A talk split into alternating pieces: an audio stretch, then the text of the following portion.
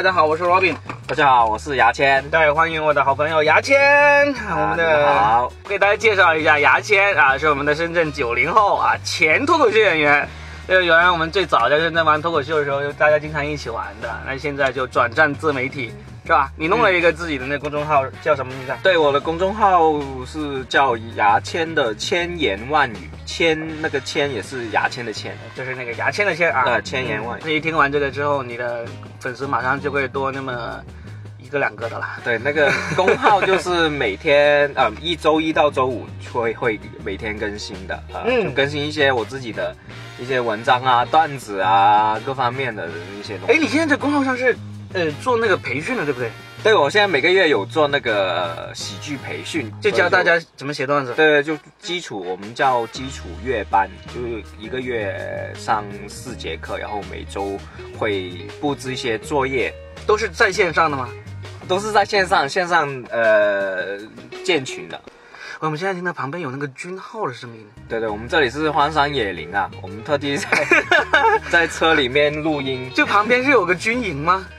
旁边有个什么边防部吧？天哪！中午吃饭的号角声就响起来了。我们现在中午十二点半。好，我们说回牙签的这个培训，嗯，是在线上课。对，呃，在线建群，微信建群，然后上课，那如果有有学员他说我想来面对面让你上课，可以吗？我就不给他面啊，都是线上的，呃见光死对对对对那样子。好了，大家有兴趣的话就给找牙签来报名啊。写了，其实我经常在微博上有收到有那些人私信跟我说，啊我也想当写手啊，我也想写段子啊。哎，不行的啦，他们为什么？啊，我是啊，可以说是吧？可以说，可以说，我直接觉得大直接开嘴。部分大部分人，就是我我教了很很教，我上一年六月开始教嘛，现在已经啊对对五月开始教，反正第七期每个月开一次。那大部分我教的学员的话，其实嗯很笨。不是很笨，就是我们大家很多人会以为自己很喜欢喜剧，嗯，但实际上你一让他们去做一些训练的话，他们都会懒得做。最主要是因为懒，对不对？就他没有，他以为自己喜欢，其实嗯不够。比如说我们我们两个是喜剧从业人员，嗯嗯嗯我们两个才会，就是我们那些人是自己热爱，然后自己去自行的想要去，写，嗯。对，想要写嘛，很嗯自觉的嘛，看喜剧视频啊，各方面很自觉。但是呢，比如说我教了七期的学生，我差不多教了一百出头的学员，嗯。那真正你热爱的，嗯。你可能跟我差不多热爱的人，可能不到五个到六个这样。嗯嗯他的就是大家以为自己喜欢，其实不喜欢，我听你说过，好像他们有一个很大的问题就是懒，就是不会做作业的，不会做作业。对对。对，嗯。就不会及时交交作业，或者交作业交过来的那个数量嗯达不到要求。就最简单的就是我已经跟他们说了提高的方式，嗯。只要训练肯定会有提高了，因为他们是新人嘛。嗯嗯。但是他们就是不去做，啊，那就就不去做。不够喜欢了，是吧？呃，我觉得是这个原因，嗯，就是他们以为自己喜欢，然后呢，他们觉得可以靠这个来谋生、来赚钱对。对对，基本上，微博上私信问我那些，基本上都是最核心的问题，就是我能不能靠这个来赚到钱。我们现在都不能，好不好？在搞这个烂节目，都没钱的。你们想赚钱吃屎吧！啊，这个要特意不删掉啊。嗯，很多时候真的，他们来问我的时候，我说你把你以前写过的段子给我看一下，然后基本上这个时候就已经会筛掉一批人了。然后他们会发一些他们写过的散文啊。散文日记？啊，他说觉得比较幽默，然后给我看一下。我说我不要看这些，我说你要我评判你的单口喜剧，你你呃单口相声、单口相声的稿子，还有这个散文的，还有散文日记，散文太好笑了吧？对，我说我说可能这个东西是很好的，但我不是专家，我不能评判你的水平如何。其实我心里面知道那个水平如何，但是我我不能这样说嘛，对吧？我说，呃，你要给我看段子，我才能知道你的水平如何。基本上目前为止，我只遇到过大概有三分之一的吧，他会真的发一些所谓的段子过来。就是他找你说我想从事这个事情，然后你跟他说啊，你发个段子，然后他说。他有些已经已经有三分之二的人管都不管你这个事情了，对不是不管，他发过来的东西就不是段子，哦，就是我我我我甚至会找一些段子的例子给他。我说你发这样的段子过来给我看，你知道我是很闲的一个人，基本上微博上谁他妈给我私信我都会回的，然后然后遇到这种我就特别乐意去回。我现在是这样的，之前很多人找我，就找我，我就是因为我觉得嗯肯定会遇到。其实我觉得啊，嗯，傻的人的比例是特别多的。我认为啊，就不关若饼事情，就我自己言论。所以呢，嗯，很多人找你，你第一印象肯定觉得他可能有点天赋，不是傻傻的，可能可能会傻傻的，那就要去过滤嘛。对，好了，你刚刚说你三分之一，那剩下三分之一的人呢？找了你，他们会发过来，然后呢，而且是真的段子，但是呢，确实那个嗯水平还不到，就刚开始那种。嗯，所以这种基本上我就会告诉他，你要继续写。你要继续在微博上发，啊，或者你要参加牙签的培训班，但是，但是他们基本上能够写出一定段子，他们都其实都挺急着想问我哪里可以投稿，然后呢说怎么提升是吧？不是提升，他是想投稿，他是想要卖钱。我说，因为目前来说，现在能够投稿卖钱的渠道很少嘛，比以前少了，对吧？以前有今晚八零后脱口秀，现在连今晚八零后脱口秀都没有了，我们都 生存不下去了。对 对对，所以我基本上我会告诉他，如果有的话，我会告诉你。但是呢，最好最好你还是在微博上写，在微博上写的话，其实如果你你效果好了，有人能够发现你的。有人能够发现你呢，而且你会被抄的。如果有人已经抄你了，说明你的水平已经到足以被人抄了那个 那个水平了，让你可以继续去弄。但是除此以外的话，你只能是继续写。我我最好的建议就是你天天在微博上发，天天在在微博上发。你像你像银教授不也不也是现在每天还发好多条吗？是是是，对吧？所以就是如果你正在听的话，你也想写段子，想要卖钱赚钱的话，先做第一步，你把你的段子免费发出来。我我可以说一下，我这边带我带写手带了，我上一年就开始带了嘛，啊，就带一整年。我有一些写手，我会特地自己私底下去带，啊，就让他们去写节目，嗯。然后我之前以为，呃，练习节目，比如说三个月、四个月、五个月就可以成才，就起码可以做到，就起码做到准全职的水平。对对。但我现在已经带了两年了，他们的我我的挑选那些，就是我带那些写手的。素质是挺高的，我觉得，就是起码很认真努力，还有底子的。嗯嗯。但是这经过这两年时间，其实真正做到全职的有没有？没有，就是我认为就是还不够那个能力啊。就是也有一个原因，现在全职的机会少。现在全职首首先全职机会少之后，就是他们的综合能力，其实实际上你不去公司里面练的话，嗯，你在外面外围怎么努力练？我我自己想法，可能你进步都不够快，还是要去，就是节目里面去练。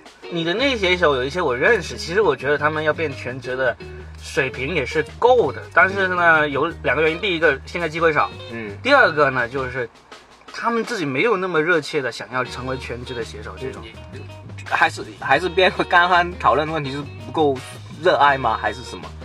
嗯，除了热爱，热爱我觉得很难质疑人家的热爱，但是有一个问题就是，你想把这个热爱变成职业的这个这个愿望有多强烈，反而是这一点，这个这个是跟关关跟那个热爱的关系不是太大，嗯，对啊？你就是说，哇，我我不管，我就我就一定要变成这个全职写手，变成这个职业写手，就取决于你自己有没有这个想法了，对吧？怎么说呢？嗯，有能力还是有的，但。就是它没有那么简单，我就想跟那些如果你新新加入、新想写写东西的人，嗯，你要靠写东西赚钱，我认为没有一年两年这样的勤奋练习的话，其实很难，机会很小了，真的很小，真的要一年两年耐心的去练习才行。嗯嗯，包括我们两个说真真的要靠呃写稿子生活，也其实也花了差不多一两年。就从认真写东西，有有有有有，真的要的。对我，我记得我是二零一三年初的时候跟着他们去投给今晚八零后脱口秀，嗯，然后一开始就每个月从嗯一千块钱左右的稿费，到后面有有有，好像最多的时候平均下来也就三千多一个月吧，就那一年。对，三千多一个，然后然后。不够嘛？三千多怎么可能够？对啊，肯定啊。然后，然后后来就给那个同，就找了很多别的节目一起写，就勉勉强强还算是，还算是维持生活没有太大问题。嗯。但是，如果你像有些写手那么那么勤奋，光靠一个节目就能够维持一个生活，很难，很难，很难。我我听说，国内有个写手就挺厉害，就是光是。靠写稿就能够一个月写到五六万。但是虽然我们对这个数字有点有点怀疑，但是他已经坚持说了好多年，一个月能够有五六万，所以姑且相信他是真的吧。但全国也就只有一个我知道，就就一个五六万，对，是能够号称了好几年啊，就是说这样子月入五六万的那个啊，大家就不要盯着金字塔顶尖那个去想了。对对对，就是写，反正就是待了那么久，我觉得之前我也以为啊、我觉得这一行因为刚开始门槛比较低，嗯，很容易就可以进去，但是待了写手之后就发现哦，这事情没有那么简单。没有那么简单。然后我们回看我们自己的经历，还是要两年，真的一两年。我们已经算，我们当时门槛不高啊，对不对？没不高啊，对啊，现在门槛更。高。你现在就算给吐槽大会投投稿的话，虽然他好像一条段子一千块钱还是八百，但是你一期能够中个一两条，已经很不很不容易了。我我们也不过不过我觉得也不一定非得靠卖文为生，一定要写段子，因为很多时候你写着写着，你就去到那公司里面去任职了，当这个职业写手啊，有呃呃职业编剧啊，有工资啊，有奖金啊这样子。先不要想着在外面靠写稿赚钱，但是能力先起来。对对对对，哦对对对对啊，就是练能力嘛。对啊。好了，聊了半天行业内写稿，不知道有多少听众走了一半。对，听完之后他们决定马上就去换一份工作，再也不要写段子了。接下来我们聊一下近期的一些热点吧。昨晚我去看了午夜场的《海王》，好不好看？故事就一般般，啊故事真的是一般般，就是特效好看是吧？特效超好看。哇，那个那个导演，我觉得挺佩服的哦。就是他，他是华华人嘛，对对？马来西亚的的华裔导演，哇，华裔导演。嗯，叫温子仁，呃，他拍过那个《速度与激情》第七集嘛。昨晚你你看的话，这真的是近年来我看过特效啊场面最宏大、最壮观、最漂亮的一个电影了。最好去电影院看是吧？一定要去电影院看，一定要看那种什么，至少是看剧目版啊，或者说那个 IMAX 的，效果非常赞。就是怎么说呢，它呈现了之前我们从来没有想象过的海底世界，嗯对吧？你一说到海底世界，你无非就是那种纪录片的海底世界啊，嗯或者如果你之前有看那个什么正义联盟啊，那黑黑咕隆咚的海底世界，它那个不是，嗯非常的亮，非常的壮美。哎呀，总之不知道怎么说，反非常推荐大家去看一看。而且，但是呢，对我来说，对我个人来说，我觉得最最漂亮、最壮观、最震撼的，还不是这些特效，而是 Nicole Kidman，你可基德曼。哦，我看当时他出现的时候，我当时说这个是 Nicole Kidman 吗？我说不像啊，这么为什么现在有个年轻演员这么像 Nicole Kidman？那个 Kimon 是里面扮演什么？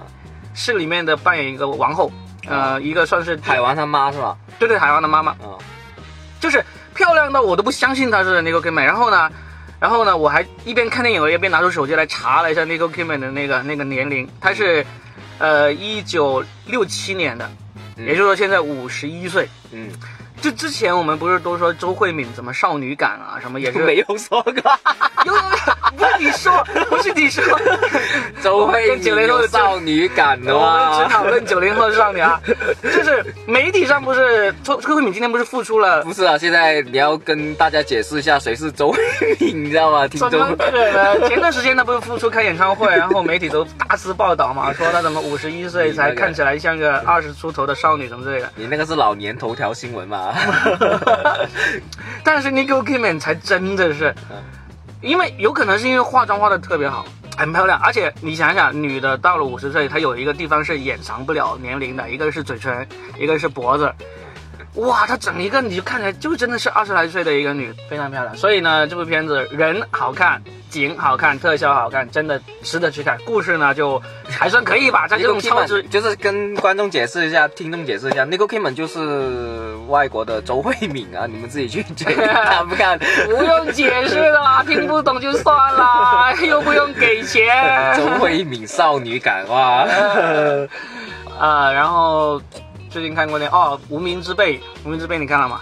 也没看啊，《无名之辈》无名之辈好像口碑也很口碑很高口碑。但是我我前两天跟他们聊了一下，好像票房还没有过十亿啊，还真的是挺意外。无名之辈是谁谁谁演的？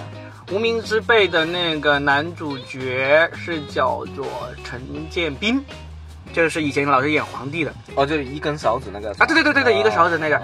然后呢，男主角是这个，然后女的叫任素汐，就是演过《驴得水》的就脸很长的那个啊，那个演技很好。哎 不要说马脸。是吧？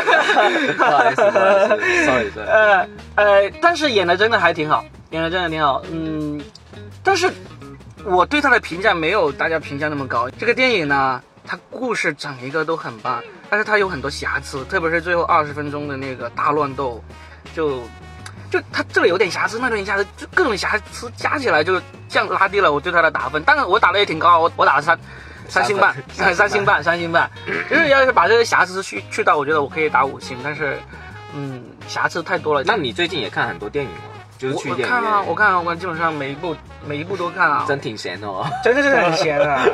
但因为我自己现在也在写电影剧本，我也在看那个电影的那个教材什么之类的，你得要。而且我现在去电影院看电影很不专心，你知道我怎么看吗？我都是，我还特意买了个手表，主要目的就是为了买个手表，看那个什么呃时间对不对？看那个节拍，对对对，啊看看哎，这时候呃呃已经开始了十五分钟了啊，这时候还是二十五分钟了，应该这时候应该要出现一个什么反角啊，这时候女主角应该出现了，什么之类。那你手表肯定是荧光的吧？啊，对对对对对对对 电影院的光线还可以，就是基本上会掐着时间来点来看这个节拍，就其实对看电影的那个感受不是那么好，但是没办法，你要吃这行饭嘛，你得你得要了解别人，我之前看了一部电影，就我我已经很久没有去电影院了，嗯最近看了一部之前一直出，但是大家都我听到大家都说口碑很不错的，嗯就是一出好戏，啊我，看了，哇，好生气啊！好生，你看完了，我看完了，牛逼，你还能看完我？要就因为我觉得我看，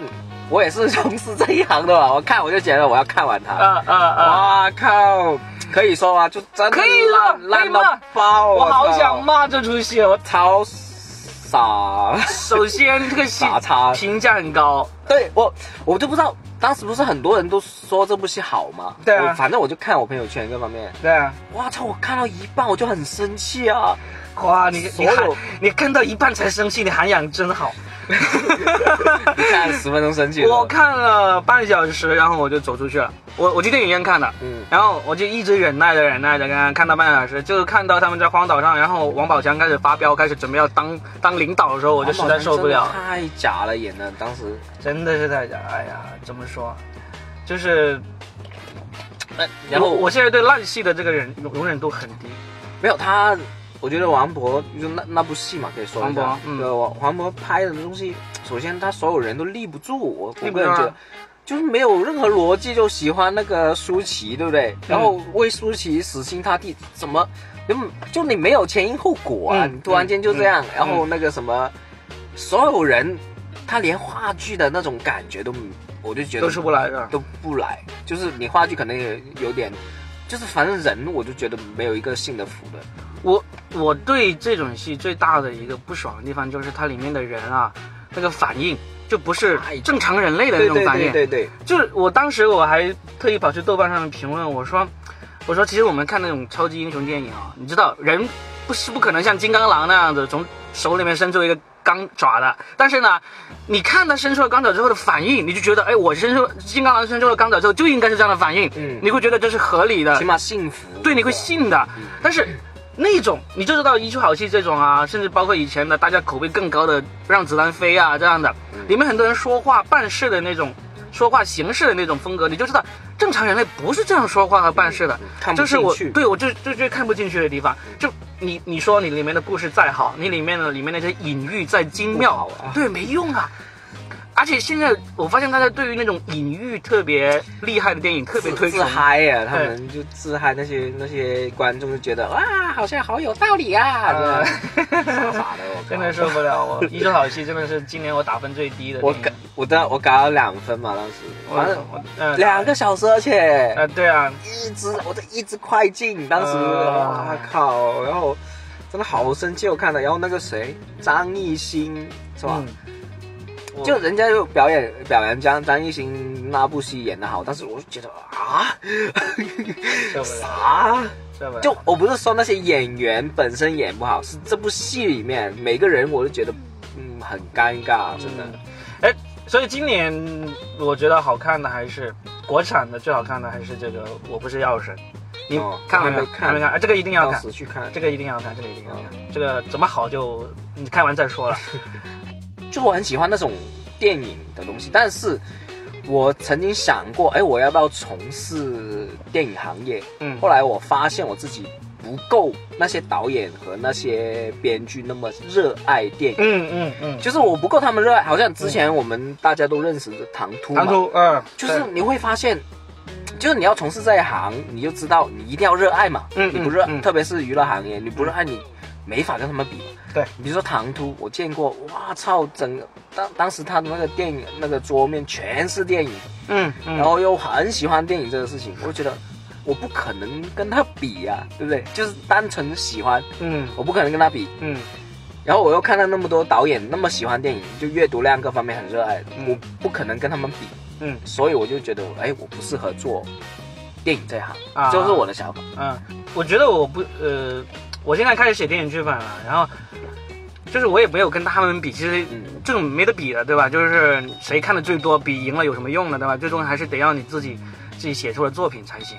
但是因为我自己做啥事情都喜欢去研究一下理论啊，我就看电影本身本身我就看了很多。我从大学的时候就是学校里面的那种专门去负责放映电影的人，就是就是看的特别多。然后呢，现在当我开始写的时候，我又开始找这种理论的知识。哎，我觉得我能够写出。我插一句话，就是你当时放电影，你是不是要用手摆，就是摇手摇的？没有没有皮影戏我放的，有，呃，那时候是去帮学校去租那个 DVD 影碟，还有啊，叫做 LD，嗯，都大碟，我们叫做 laser disc，这样像那个像一个方向盘那么大的碟子。啊，真的对对对对对，你你没有听说过？这个是都没有，在你去电影历史博物馆能够能看到。我操，就是说，那从大学开始就看了很多电影，然后我觉得，嗯，不在乎是谁看的最多还是最少。很多据说很多导演啊，他们其实看的电影没有那么多，但是最终还是你自己写出来。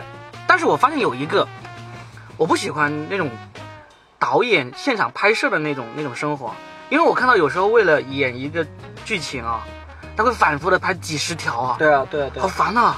就是就是烦呐，好烦！我觉得我写编，我作为编剧来说，我把这个剧情写完，我可能就改那么几次吧，三五次吧，然后就所以你就你完成了看完就觉得不喜欢做导演嘛，对不对？对可能你对导演这个东西就没有那么大兴趣。对对，就是我我会担心导演不没有把我的剧本拍好，所以呢，有有可能去拍的时候，我会我会站在旁边看他怎么拍，如果有意见我跟他说，但是看完一两次我知道，哎，他就这样拍了。接下来我就想走了，我不想看他反复的拍那么十次八次，然后才把这一条过，然后再下一条，我好怕这种。我一直觉得，如果是电影的话，嗯，其实就是导演作品。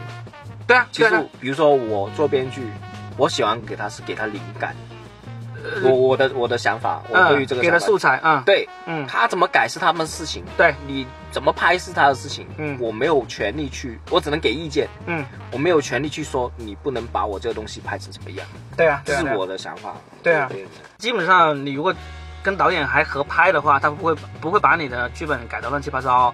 真的要改得乱七八糟，你也没有这个权限去去让他不要改，对不对？因为这是导演的工作了。但是我我自己怕的怕的就是那种反复反复要把这一条给拍好的这种，对我来说不享受这个过程。导演很辛苦了，对，就导演他真正喜欢导演的人，他们觉得这个无所谓。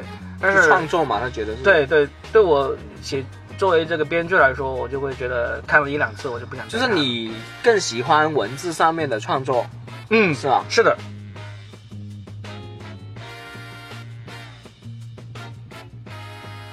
昨天我在搜这个热搜的时候，我看到有一个呃朋友圈很多人在发一个图，叫什么“手机进化史嗯”，，有没有做？你有没有？有没我我有玩，但是我是发给一些女生玩，但我没有发到 多了一个朋友圈朋友圈里面。多了一个借口去搭讪是吧？对哎，你你用什么手机啊？然后发了一下，啊，那那你就当我是女生来来来来跟我没有，就是哎，我想问你用手机用了多久？两千年两千年、第一部手机，七年、十八年了，十八年。嗯嗯我是零六年，我高一的时候用第一部手机，嗯，是什么手机？三星的，三星的推盖的，不是彩屏的哦。呃，零六年，零六年已经有彩屏了。我没钱啊，啊，没钱啊啊啊！你你怎么这样呢？好好好好好，呃，就我家庭环境也不是那么那么富有啊。我我现在哎发反而发现我基本上好像没有用过三星手机，不是你第一部手机是什么手机？诺基亚，诺基亚，然后诺基亚的直板机，直直板机什么意思啊？直板机就是方方正正的一块砖头，连 连天天线也不会。早期的手机不是还有个天线怼出来了吗？高啊有个像小小小拇指那么一点点啊，大大小的天线的嘛，你是没天线，没天线的。两千年你是第？好像是诺基亚第一部没有天线的手机，大学吗？两千年？就刚开始找工作啊，两千年，因为我两千年八月就毕业嘛，两千年七月毕业嘛，哦大四这样。大四的时候找工作的时候，就为了方便方便那个找工作，就买了个手机你，还记得多少钱吗？当时一千多。一千多，当时你们大家的收入水平是怎么样？就比如说出来打工，一千多，我那时候大学大学毕业第一份工作的工资就三千，就相当于一半的工资啊哦一半。工资哇，啊那这样还比现在的手机相对来说便宜哦。那也不是最高配嘛，我那时候刚买不久就已经出了好像第一台彩屏机了，那时候是最、哦最贵的。彩屏机是什么？是那个爱立信，爱立信、啊爱立信做的。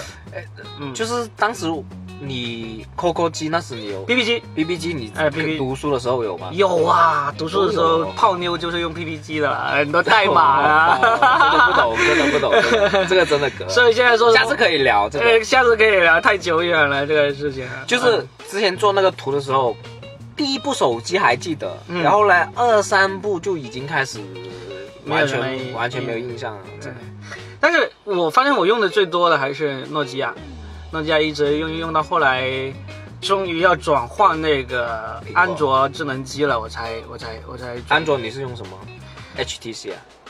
呃对，早期是 HTC，更其实更早的时候，我在二零零四年不二零一。呃，二零零四年，二零零四年的时候，零五年的时候就已经开始用智能机了。那时候用什么呢？是用那个多普达，哦多普达用的那个是 Windows 系统的。哦，那段时间，其实 Windows 系统算是挺早期还挺猛的一就有个智能，笔呀，是吧？有没有笔的？应应该是没有比的，但是但是比比那个诺基亚那个塞班系统，我觉得要好用。你有分享朋友圈吗？没有，我觉得太傻了。就你发现是我的我早期的手机都太烂了。你自己也没玩？我看到很多人玩，但是基本上我觉得以前早期用的手机都都太偏执太烂了，包括到现在为止，我一直也在用锤子手机啊。我跟你说，我从来没有买过 iPhone，真的啊虽然我用过 iPhone，就是之前老婆给的是吧？对对对对，也也有除了老婆，也有别人也送过我 iPhone，然后呢，我都没有抽奖的嘛，抽奖啊、送啊都有，但是我就真的是没有买过 iPhone。然后呢，用过大概有差不多大半年的时间，嗯，当时是 iPhone 五，你只用过大半年的 iPhone，对对，就是我为什么那么那么强烈的不喜欢用 iPhone 呢？因为我想一想，呃，是这样的，iPhone 第一台是二零零七年，对不对？二零零七年是 iPhone 第一台，当时出来的话，就大家都很震撼嘛。但是二零零七年的时候，觉得还是有点贵，就没买。然后到后面第二、第三代出来的时候，其实买可以买得起了，但是上手用了一下，就当时不是很好用的。真的是不好用，真的是不好用。不，而且不好用的原因不是什么，而是我觉得我们一定要遵守它那个使用方法，我觉得太霸道了。我一直 iPhone 给我的感觉一直都是太霸道，就是你要什么都得按它的那一套做，你就不能，呃，你包括你看它那个九宫格输入法，好像也就是前几年才加入进去的，就是实在是实在是太太多人就你这个人，你是喜欢自由自由一点，自由一点。点。所以当时其实因为为什么我会那么有那么强的坚持？因为我自己做过手机，我二啊零你还做过手机啊？，对我二零零零九年一零年的时候，我做了三年手机。我在深圳的一个我同学开的一个手机这种贴牌厂，就专门给什么印度啊、非洲啊那些国家就生产手机的。然后呢，就我就真的在手机行业里面跟那些手机的软件工程师啊、硬件工程师都都打成一片。嗯我就知道这些手机你要判断它质量好好在哪里，就就我是有有有自己的标准的。嗯，然后呢，所以当时，呃，小米第一台机准备出的时候，我就很盼着它要出，因为我就觉得，哎，终于有人要做一些跟那个嗯苹果不一样的事情了，就是会为这个真正的用中国用户去考虑的。小米你买过吗？没买，哇，中国人终于有人为中国做点事情，然后不理他。小米没买的原因是当时我在干嘛？我想想为啥没买。嗯，哦，我知道小米为什么因为小米小米出那段时间我刚好有一台 iPhone 在用，我用了半年，就是那个时候，啊，结果没多久，没多久那个锤子手机要出了。哦，你就 iPhone 之后就立刻用 T1 垂直 T1 了。对啊，对哦。啊，对啊，对啊，对啊，所以就就从锤子 T 一开始一直用到现在。我也是 T 一开始用用到，我现在阿温了，你也是，你是什么？我不是，我现在还是 Pro 二 S。哦 Pro 二 S，我我现在就用锤子阿温，我也是用 T1，一直后面全部都是锤子的手机了。我不买 iPhone 主要是因为贵，贵，真的是真的是。真的是 真的是贵。我我不用 iPhone 是因为，真的我我前段时间前东家奖励了我一台 iPhone，那时候刚刚因为给公司推荐人啊，推荐了很多人才过去，然后他他送了我一台 iPhone，那时候是最顶配的二二五六 G 的，呃，然后我当时很愁，愁的，因为我我我说我问我老婆要不要用。给卖了。对，他说他不，他也不喜欢用 iPhone，而且他有 iPhone，那是公司配的一台 iPhone，、哦就不得不用的那种。说他两台手机，一台锤子，一台 iPhone 是公司的。啊，然后他说我我也不要，我说那怎么办？然后最后说要在闲鱼上卖掉。就是江北就有啊。就你就想你要拿着这这机，你要再去找人卖，你觉得很烦啊。所以当时挂在那个闲鱼上，还真的是，就是嫌疑不麻烦吗？就是麻烦啊，就是想要麻烦，就是就觉得你直接去开车去华强北一放就放到了，你知道吗？是？吗？对啊，嗯，算了，嗯，下次再有人奖励我一台再说吧。你 给我，我帮你卖啊。所以就是有时候你行为就会让人觉得很怪。你说你当然可以说啊，你买不起而已，但是真的是买得起啊。就是别人送我，我都我都不想，而且是最顶配啊，二五六 G 啊，呃我就我就我就不想用。所以我们俩现在都是用锤子手机。对，我是用锤子，我觉得还还你觉得还会？有下一代吗？我不知道啊，我我不知道保修期扛不扛得住。我 买了一年保修，不知道你扛不扛得住你。最近还有关注罗永浩吗？我一直就我有关注他微博啊。他们成立六年以来，一直被人说不行不行嘛，对不对？现在好像是真的。说真的，如果说锤子手机不错的话，嗯呃，对于我来说，我烦恼的是不知道下一个牌子买什么牌子。啊是因为其实选手机最麻，我我对男生来说啊，嗯我觉得啊嗯最麻烦就是你选什么牌子手机呢？嗯就是有些手机，喂，你一下子买就几千块钱的嘛。嗯如果你用不好用的话，很不爽的，你知道吗嗯？嗯嗯嗯。然后锤子是我一直应该之前用嘛，嗯我觉得还可以，那就不会有什么，就是不会有什么大的差错，嗯所以我就一直选嘛。嗯所以如果锤子不做的话，我就觉得，哎，那我下一个买什么牌子呢？我会比较烦恼这个事情，是啊，希望他还是能够做下去。不过看样子好像是真的是，是吗？现在好像应该是有史以来最大的危机的，为什么为什么会这样说？就只有一个原因，就是卖不好，所以才会陷入危机，只能这样说。是啊哦虽然我自己觉得真的好用，嗯，但是没办法，卖不好就是卖不好，市场就是这么残酷。嗯，希望罗永浩能够熬过去吧，毕竟还是挺喜欢他的。他我我也是他算他的，我没有那么热衷啊，但是还是挺喜欢他。嗯嗯嗯，当时还在校文化做吐槽大会的时候，其实已经花了很多功夫想要请他来参加吐槽大会，请不成是吧？请不成，他不愿意来。哦，嗯，据说今晚八零后脱口秀第一集，真正第一集的时候请的嘉宾就是他，嗯，但是就是因为他录的过程中他自己不想录下去，中途跑掉了，我操，真的。那么有个性中，途跑掉了，还因此还跟那个当时节目组关系给闹僵了，闹僵了。因为这个你中中途跑掉就挺挺什么嘛，挺麻烦的嘛，这个事情要重新弄。不过那个陈年往事业内的传说了，嗯，聊着聊着聊着，话题应该还是回到我们这一行业上面来，可能会 是的吧？更好玩一点。行业主要是很多人不一定想听，不一定想听，那我们聊电影，他们就想听嘛。没救了，这个 这个节目没救了，惨了惨了惨了。哎，说行业，我想说一个事情，就是爱奇艺的这个脱口秀创作大赛嗯，啊，这个事情怎么样？我我没有你你参与，你你完全没有参与这个事情，对对不对？啊啊！我跟你说一下这个事情的前因后果，是这样的，这个大赛呢嗯是爱奇艺的脱口秀频道发起的，同学们，然后呢，脱口秀频道它。它它这个比赛，我先说说这个这个规则啊，它是挺奇葩的。它是让所有嗯，你说等一下可以说他坏话吗？还是可以可以可以可以可以可以可以啊！特别是你这种没参加的，随便说。我参加了，我还要我还说藏着掖着，不敢随便说啊。他这个规则是这样子，任何人你都可以上传自己的这个脱口秀视频，嗯然后呢，就上传之后呢，就以点赞数，嗯点赞数为这个嗯依据来排决定你的排名。就总共前面两轮就初赛和复赛呢都是自由上传，你上传什么视频都可以，嗯呃只要是脱口秀就可以。然后呢，很多人连脱口秀都不是，因为第一阶段第一名发散文是吧？不 比发散文还要不堪，就是那个华农兄弟他们发了一段视频，讲他怎么去去抓那个竹鼠。他是第一名吗？他对第一初赛阶段呢，哇他们他是第一名，不是吧？对，他就放上去，然后呢，就这个视频获得了最最多的点赞，这是复赛第一的，完全跟脱口秀没有关系的这个视频。嗯然后后来我还专门录了一段视频去 diss 这个事情，我说。嗯我说这个是人类脱口秀，不是竹鼠脱毛秀啊！拜托你们不要拿这个来，来来来来进行比赛。然后呢，第二名，第呃复赛的时候呢，就就没有了。黄东兄弟可能就懒得参加了，就不上传了。复赛呢，多多少少基本上都是这个脱口秀视频了，可以这样子。嗯，然后呢，复赛也进去了，然后到了你决进去了是吧？都进去了，他就这样子，他其实很很放宽的，他初赛前一百名进去，嗯那总共上传的人都没有一百个，嗯 然后复赛就前二十名进进决赛，嗯啊，前二十名也也都进去了，就是当时是怎么呢？我们呃在我们找了一帮还没有签约的脱口秀演员，嗯。因为签约脱口秀公司他们的演员基本上就不让参加，嗯。就是就是反正就牵涉到公司层面嘛。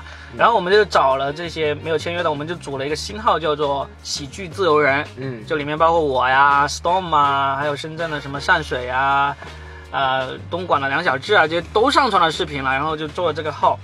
就我们上传的视频是最多的，嗯因为它只是以这个号的总的点赞量为为依据，所以呢，我们就想，既然你规则这么奇葩，那我们就好好的利用你这个规则嘛，那我们就集结尽可能多的人，我们总共弄了差不多二十个二十个演员，上传了四五十条视频，它是算这个账号的总总点赞量。哦哦所以你如果你如果愿意搞这个事情的话，你把全国脱口秀演员都找一遍，然后让他们以这个号为上传，那你绝对是至少是视频数量是最多的。但点赞有没有最多呢？就很难说，因为你不一定有那么强的这个拉赞的这个能力。嗯初赛哦，初赛最后第一名是我们，我们那个票数还是超过了这个黄龙兄弟。嗯然后呃，复赛的话，我们是第二名，我们输给了一个叫做、呃广州的一个讲粤语的一个主持人，因为他粉丝很多，然后他的那个点赞量也很高。然后呢，我们就以第一、第二名的身份进入了决赛。进入决赛之后呢，奇葩的事情来了，嗯决赛它是要命题作文的，嗯爱奇艺就给了一个话题叫做锦鲤。嗯那让我们以锦鲤为命名来创作脱口秀。嗯那当时我们就为了把这个视频做好，其实是迟了大差不多一周才开始上传我们决赛的第一条跟锦鲤有关的视频的。嗯呃，但在那之前就已经有一些其他选手就随随便便就就就录了就上传，基本上你一到命题作文阶段就能够看出来大家的水平高低了。嗯就基本上是很水平很一般的就上去了，然后点赞量也很高，又放在排在前面了。于是我们花了一个星期时间去创作、去表演，然后去录制，然后上传之后呢，就排名就一直上的比较慢，嗯上的比较慢。然后我们就跟爱奇艺提了一下，说你看看哦，你要看质量的。我们之前是因为上传慢了，现在呢我们上上传下来质量也比较高，视频比较好，你能不能推一下我们？嗯爱奇艺就真的是推了我们，把我们放到首页啊。结果一推完之后，我们的那个、那个、那个、那个排名就蹭蹭蹭蹭蹭蹭的上去了，嗯。一直冲冲冲到了第二名，最多的时候离第一名只差几百票、几百个赞。嗯。然后呢，还剩大概两三三天时间准备要，呃，冲刺了。呃冲刺的时候，嗯。忽然间其他莫名其妙不知道哪里的选手呢，排名就咣咣咣咣的上来了，我们就一被挤挤挤到从第二挤到了第第四，挤到第六，这样定格在第八。啊。然后是个人都能看出来这些人买了赞，你知道吗？就是你可以看到他的视频今天上传，第二天他就已经几千赞、上万赞了，啊。就是不可能。上万赞了。对，因为这个很难，因为爱奇艺它这个点赞很难的，因为通常我们在朋友圈，嗯。呃，我要别人给我拉票点赞，基本上你就点进去，顶多再多点一下就完成了嘛，对不对？嗯。爱奇艺很麻烦，你你发到朋友圈是点不了赞的，嗯。你要下载它的 APP，或者去用电脑上网页端去网页端点赞，只有这两个办法。所以呢，我们当时还专门做了一个教程去教大家怎么点赞，总共要七步，嗯，从下载，哎，你去掉这个下载爱奇艺 APP 的这个过程也要六步才能完成点赞，嗯。就这么难点赞行为，你今天上传，第二天一万多赞，我觉得不可能，而且那种内容简直是不堪入目的烂。我一开始以为说是以为你说是爱奇艺找人去弄，没有没有，爱奇艺干嘛要找人去弄？爱奇艺他会帮，呃，他觉得好的，他会放到那个首页去推一推那那。现在情况就是买赞大家都无所谓了，是吧？所以当时我们就不停的跟爱奇艺说嘛，我说啊，这个买赞了，那个买赞了，这个买肯定也买赞了，然后就把截屏告诉他，你看看他今天才上传的，晚上就已经几千赞了，不可能的什么之类的。知道他们怎么回应？然后爱奇艺他就一直说我们会通过技术手段检测到，如果是买赞的话，我们一定能够查出来的。就结果就没有做任何的反应，嗯没有做任何的反应。然后我我们我们当时我们也我们也生气了，我们就我们就说，假如最终结果出来就是这些买赞的拿了冠军，揭发你，有什么结果我们也没有证据，我们能做的，我们这种没有能力就的人 是不跟你玩了。对，不跟你玩，怎么做呢？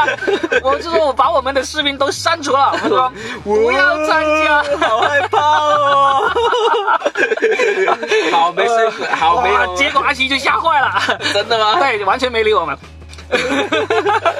呃，然后就真的，我就想，如果最终就是买，因为你可以看一下现在排名前几的，有一些人他们说的完全就不是脱口秀，就是对着镜头说一件事情，甚至连完整的事情都没有说好的那种。假如这些人排前几名，拿了冠军，拿了前三什么之类的，那我真的要删掉我的视频。假装我们没有参加过，丢不起这个脸，知道吗？但是大家都知道你参加过，现在。对，特别我还在音频节目里面说了，对不对？对对对但是是喜剧自由人参加，跟我没关系，我是罗宾。所以现在这个比赛，你说还有三天时间，已经过了吧？比赛结束日期是十二月三号，今天已经是七号了嘛，对不对？然后呢，我们一直问爱奇艺说现在究竟怎么样？是不是冠军就是现前面？因为现在我们排第八，嗯，我说现在是不是前面这几个人了？爱奇艺说我们还在，呃，用技术手段来查一查究竟有没有这个。这个这个买赞的这个行为，他技术手段是需要用两两个月时间去算吗？他们应该是掰个指头，一个人一二三把全公司把全爱奇艺不是有几万员工啊，每人每人每人十个指头，可以数得过来了。直到今天，我们无意中跑去那个爱奇艺的微博上，才看到他们在十二月三号那天出了一个声明，嗯说发现有部分选手这个有这个买赞刷榜的一个行为。嗯那我们呢正在用技术手段来查这个事情，查完之后呢，我们会把这些你买的那些赞那些删掉，就剩下真实的才才算。我很怀疑这个能不能做得到啊，嗯很怀疑，而且准不准准确，反正不知道。反正现在那个排名呢，从十二月三号之后呢，就一直放在那里没有变过。基本上排第一的还是差不多十万个赞，那么我们排第八的就一万多赞，嗯，就放在这里，我们就看了。赢了，我记得好像有有钱啊钱还挺多的是吧？对对，啊钱还挺多的。那那么多人上传，怎么分钱呢？我们当时找找了差不多二十个演员嘛，啊我们就跟大家说，我来组织这个事情，然后呢，呃，我们呢组织完了之后，假如最后拿了奖金，我们就拿掉一部分百分之二十。嗯拿下来作为我们的这个组织，因为我们要组织录制啊、后期啊、制作、上传这些都要花钱的。我们请摄影师来录制拍摄就花了上万块了，嗯然后就就这个钱到时候拿来我们要要扣掉这些钱，然后这百分之二十相当于是我们组织管理费，剩下百分之八十我们再跟大家一起分。分的话就会按几个阶段的这个这个，因为你点赞数是多少，你能够算得出比例的嘛。嗯，就前两个阶段，呃，点赞那个权重可能会低一点，然后第三阶段那么麻烦。对，是很麻烦。这就是我为什么留下百分之二十，就因为你要有人做这个事情，没有做人做这个事情的话，我连一条视频可能都都不会上传，嗯因为这个事情你就知道没有胜算的。嗯，买赞很贵的。也去问了，也去问了，有人问到说一个赞四毛钱，嗯就是说一万赞这个就要四千块钱，所以现在那些差不多十万赞的，到到底他们他们花的钱可能比我们当时请人来录制啊、做后期啊还要更贵，所以我现在就就看爱奇艺怎么收拾，因为到时候假如爱奇艺。他说啊，你前面的那些人，你就是买账的，我要把你扣掉，你们就拿不到奖金了。那我觉得那些人也不会善罢甘休，因为他花了很多钱去买账，他也觉得靠我花了那么多钱，我的钱都打水里去了。我我觉得他们也不会善罢甘休，他也会让爱奇艺拿出证据，你凭什么说我是买账？我我就是真实的点赞，对吧？我就觉得本身爱奇艺的这个做法就是很奇葩，你通过点赞来获得一个排名，你就不看质量的吗？这么真的有人他就是没买赞，他就是人气特别高。我们当时他做这个做这个比赛之前，其实来跟我们全国的脱口秀演员俱乐部负责人都有咨询过意见。嗯，基本上我们给出来的意见都是说不要用这种方式，因为这种方式，假如到最后有一些网红来参加，他就随便对着镜头说几句话，就例如他是 Papi 酱那么红的，嗯啊、或者什么冯提莫那么红的，嗯他就对着镜头说几句话，然后呢号召大家给他点赞，就人家就真的是真正的点赞，不是买的，就是粉丝去点的，那就拿了冠军。然后你爱奇艺拿着就说啊，我们做最专业的脱口秀比赛，选出了一个脱口秀全中国脱口秀的冠军冯提莫，对你自己有好处吗？没有好处啊，对不对？当时当时他他们决定要做，他说有一个最后的关口，就是说，最终如果那些不是脱口秀演员的人，他是很难去写出那种命题作文稿子的。嗯那现在事实证明，这个就打脸了，因为很多现在很多决赛的视频，他们的所谓的，呃，跟锦鲤相关的，就说两句，就说了两句啊，锦鲤呀转的很厉害呀，这转转锦鲤有什么用呢？还不如转我这个视频啦，这个比视频比锦鲤更好啊，就一条了。你又没有时长限制，很多都是一分钟左右，这有什么难啊？他只要人气高，只要那个粉丝多，就咣咣咣咣点赞就上去了。这个还是脱口秀演员不出名的原因，他也没办法。首先，你这个比赛就是吸引不到那些出名的参加。嗯首先，线上出名的脱口秀演员，基本上公司都不让参加。嗯所以我们认识的什么什么李诞、池子、思文啊，这些王建国这些都不参加，嗯对吧？然后呢，线上不出名，线下出名的，就是最现在最出名就是单立人那几个。嗯单立人他们在初赛和复赛参加了一下，他们就上传了两个视频。第一个初赛是上传了周奇墨的一段视频，嗯复赛是上传了伯伯的一段视频。在线下他们口碑是很高的了吧？嗯但是他们点赞量非常的可怜，就就几百个赞，嗯然后也没有进入决赛。嗯就是因为线下的演员也没有精力来来弄这个事情，就算有精力弄的话，我也没有那么多粉丝，嗯所以举办这个比赛，你究竟是要吸引什么人？你说你要发掘新人嘛？如果这个新人水平不行，是不可能通过这个比赛来提高水平的。嗯你要发掘那些有水平，但是呢还没有成名的的脱口秀演员才对，对不对？嗯结果有水平没有成名的几个呢，连决赛都进不了，啊。然后呢，我们这帮有水平没有什么。呃，粉丝粉丝，然后是呢，我们好歹还通过我的组织把大家给组织起来，弄了一个号来参加了。里面有谁？有我，有 Storm，还有那个小猪、嗯杨小志，嗯啊、还有深圳还有个女的叫虎牙，嗯这其实其实大家的水平都都不差的，结果现在排第八，嗯而且我我我还特意，因为我们群里面我我有二十多个演员嘛，很多好好几个人说我们也去买赞吧，我们又不是没钱，我们去买吧。真的没钱。我就我就每天都在警告他们不要轻举妄动，我说你们不要去买赞，不要去买赞，要是你们谁忍不住去买了，买给我们这个号，那就是这个号就作弊了，嗯一查出来就会连累大家，不要去买。嗯然后甚至我们开玩笑，那我们要不要给别人去买，陷害一下别人？嗯 我就说，我想想，他妈的，要有人要陷害我们也可以啊！突然就给我们买了十万个赞，然后就，爱奇艺就说啊，你们作弊啊，剥夺你们的那个名次，我靠，真是，现在就等着看他们怎么收场。那就下次到时看看喽。哎，对，下一期节目的时候，我们应该已经可以知道结果了。啊，下一期节目大家看一下，看看我们是不是有没有赢已经嗯赢了，或者说我们是不是已经变成有钱人了？拿到奖金我们就不录了啊。啊，对对对对对，好吧，我们啊，今天今天差不多，那我们今天的节目就到这里了，希望大家多点留言，去说一说你们想听什么。其实我们很多东西能聊的，但是就就是不知道聊什么好，留言说一下。对了，记得去关注一下牙签的那个公众号啊，牙签的千言万语啊，嗯去关注一下啊。那个千言万语的千是那个牙签的签啊，啊啊，就这样子。好，我们下期见，好，拜拜拜